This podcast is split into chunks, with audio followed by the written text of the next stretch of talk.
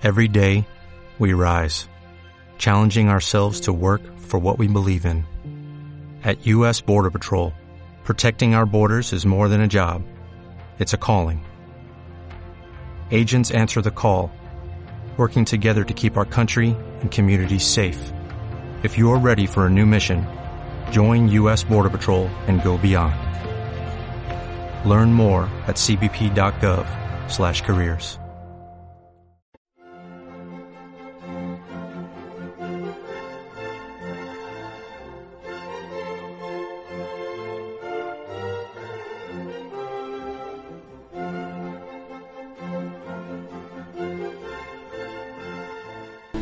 El Señor esté con vosotros. Lectura del Santo Evangelio según San Mateo. En aquel tiempo dijo Jesús a sus discípulos, os lo aseguro, si no sois mejores que los escribas y fariseos, no entraréis en el reino de los cielos. Habéis oído que se dijo a los antiguos, no matarás, y el que mate será procesado. Pero yo os digo, todo el que esté peleado con su hermano será procesado. Habéis oído el mandamiento, no cometerás adulterio. Pues yo os digo, el que mira a una mujer casada deseándola, ya ha sido adúltero con ella en su interior. Habéis oído que se dijo a los antiguos, no jurarás en falso, y cumplirás tus votos al Señor. Pues yo os digo, no juréis en absoluto a vosotros os basta decir sí o no. Lo que pasa de ahí viene del maligno. Palabra del Señor.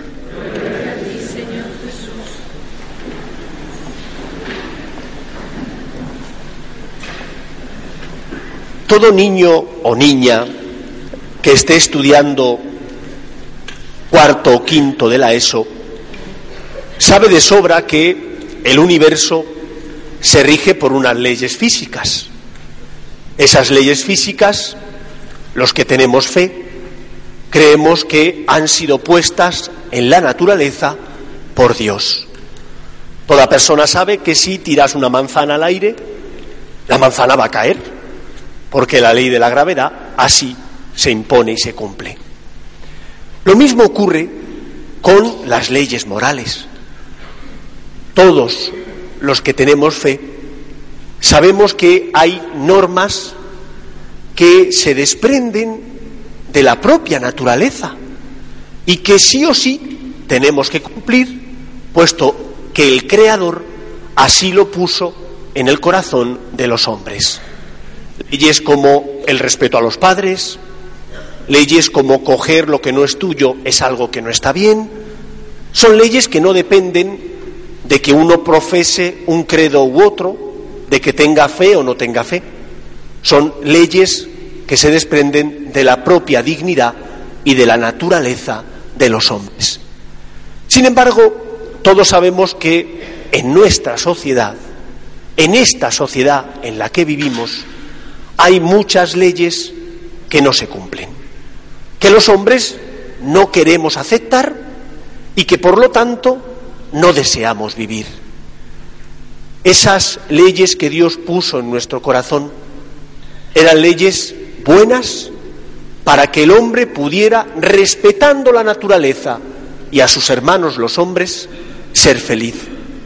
Sin embargo, el pecado original de nuestros primeros padres, que desearon ser como dioses, que se rebelaron soberbiamente, queriendo ser ellos los que dijeran qué está bien y qué está mal, introdujo en el mundo esa desestructuración que desde entonces venimos padeciendo. Porque en el principio, cuando Dios creó al hombre y a la mujer, eso no existía. No existía el pecado original.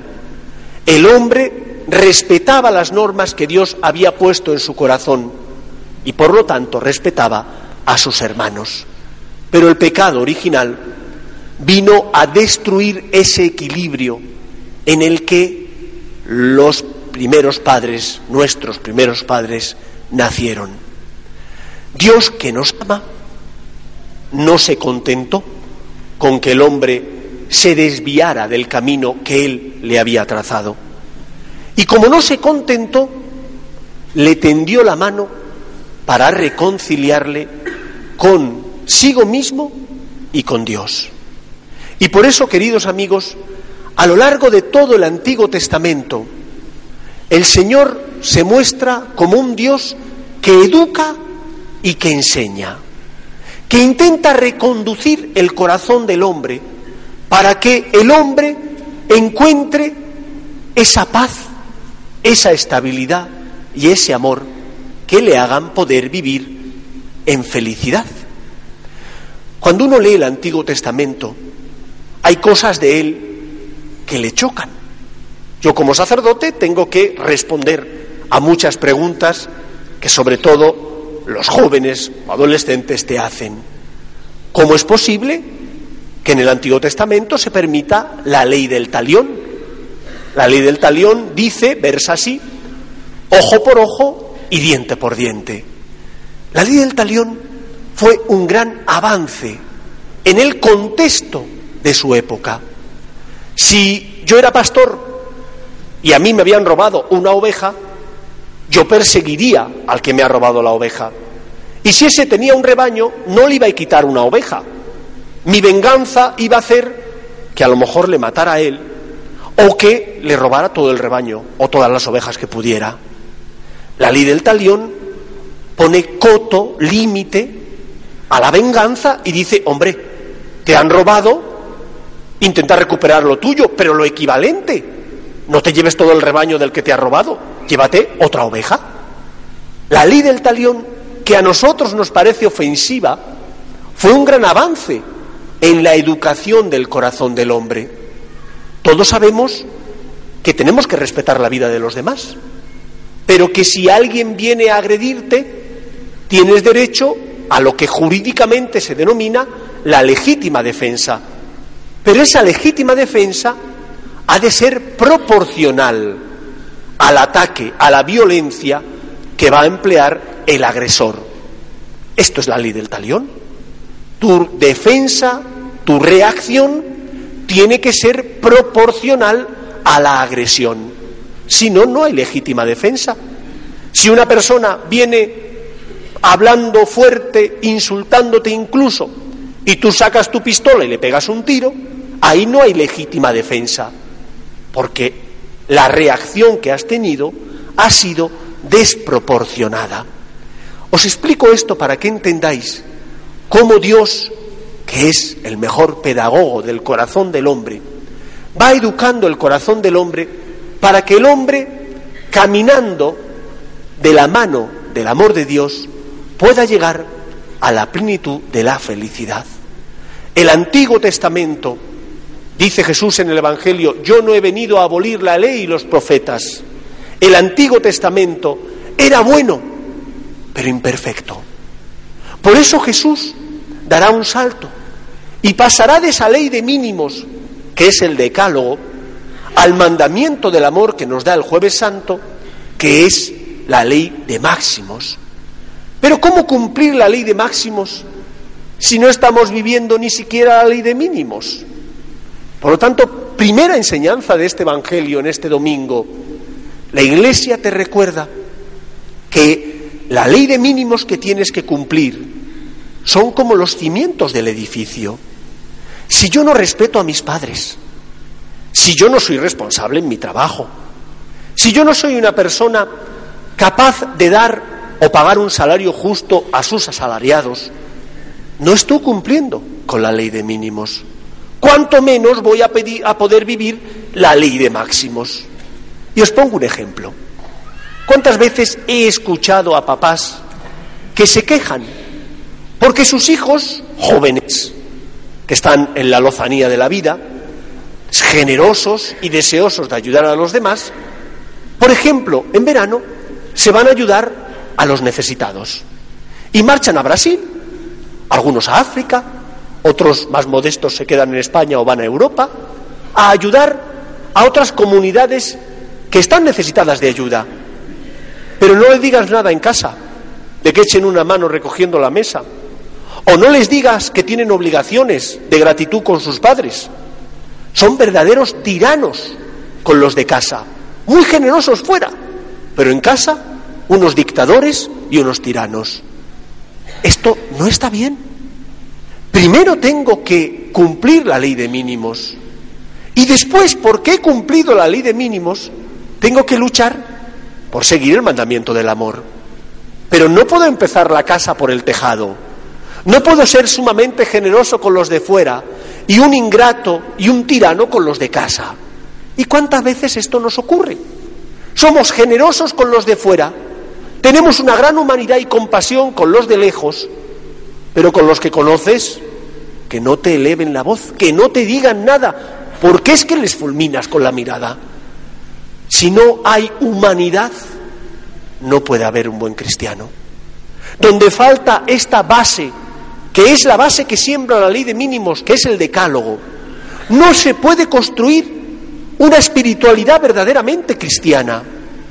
Y a veces a los cristianos nos falta humanidad, porque nos falta cumplir con nuestras obligaciones primeras hacia tus padres, hacia tu empresa, hacia tu familia. Revisa tu vida. ¿Estás poniendo bien los cimientos? ¿Estás cumpliendo con tus obligaciones naturales? Porque si cumples con tus obligaciones naturales, entonces el Señor con su gracia ensanchará tu corazón. Con su gracia te hará superar tus límites y entonces podrás vivir el mandamiento del amor.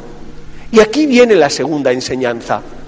Una vez que sabemos que tenemos que vivir como mínimo la ley de mínimos, no nos podemos quedar ahí, hemos de dar el salto. El salto de la mano de Jesús, sabiendo que es su gracia la que ensancha nuestro corazón y hace posible que podamos poner la otra mejilla y hace posible que podamos compartir nuestro pan con los necesitados, aunque no conozca de nada a esa persona que pasa a mi lado y que necesita mi misericordia y mi generosidad. Cristo con su gracia ensancha tu corazón. Cristo con su gracia te ayuda a que tu horizonte no sea únicamente cumplir con la ley de mínimos, sino dar el salto a la ley de máximos. Por eso Jesús en el Evangelio nos dice que no basta, si quieres seguirle, con cumplir la ley de mínimos, que es respetar tus obligaciones tienes que sentirte llamado a dar más. Porque cuanto más des, más feliz te vas a sentir. Porque cuanto más generoso seas con Dios y con los hombres, es señal de que estás siguiendo el camino de Jesús y ya estás viviendo la felicidad aquí en la tierra. Estás llamado a ello, pero primero has de cumplir la ley de mínimos. Estamos llamados a subir a esa montaña que se llama el mandamiento del amor, pero que pasa necesariamente primero por esos campamentos bases que son el decálogo, los diez mandamientos. Por eso, queridos amigos, pidámosle al Señor que con su gracia nos dé las fuerzas necesarias para no quedarnos únicamente en la ley de mínimos, sino intentar también, con su gracia y con su amor, aspirar a la santidad. No estáis llamados a vivir únicamente los diez mandamientos. Como cristianos, como seguidores de Cristo, nos tenemos que sentir interpelados a vivir el mensaje de las bienaventuranzas que se reduce y se sintetiza en ese mandamiento del amor, amaos los unos a los otros como yo os he amado. Pero cuando uno experimenta su pobreza y su miseria, y se da cuenta de que no tiene fuerzas, pudiera caer en la desesperanza. No dudes, con la ayuda de la gracia de Dios lo puedes hacer, porque Él tira de ti, porque su gracia ensancha tu corazón.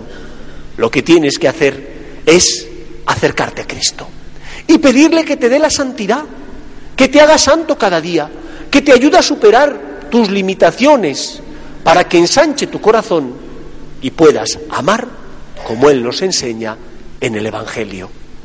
Queridos amigos, cuando Dios nos creó, ahí nos llamó a vivir el amor, tratando a los demás con caridad y con misericordia. Pero el pecado de nuestros primeros padres desestructuró en el corazón del hombre esa llamada a la felicidad que es la caridad. Con la ayuda de la gracia de Dios, Cristo nos convoca a volver para intentar vivir ese amor hacia los demás, para crear un mundo más justo, sembrando amor al que está a nuestro lado, perdonando al que nos ha hecho daño. Sin la asistencia de Dios estaríamos perdidos, pero con la ayuda de la gracia de Dios sí se puede. Pidámosle al Señor la santidad y nosotros luchemos, poniendo nuestra voluntad, confesándonos cuando hemos caído, pidiéndole insistentemente que con su gracia mueva nuestro corazón para que amemos como Él nos enseña en el Evangelio. Queridos amigos, aspirad a la vida plena y verdadera, que no es la vida de la ley de mínimos. El que siembra rácanamente, recogerá racanamente. El que siembra generosamente porque intenta seguir los pasos de Jesús y por eso ama, perdona. Every day we rise, challenging ourselves to work for what we believe in. At U.S. Border Patrol, protecting our borders is more than a job, it's a calling. Agents answer the call, working together to keep our country and communities safe. If you're ready for a new mission, join U.S. Border Patrol and go beyond. Learn more at cbp.gov/careers.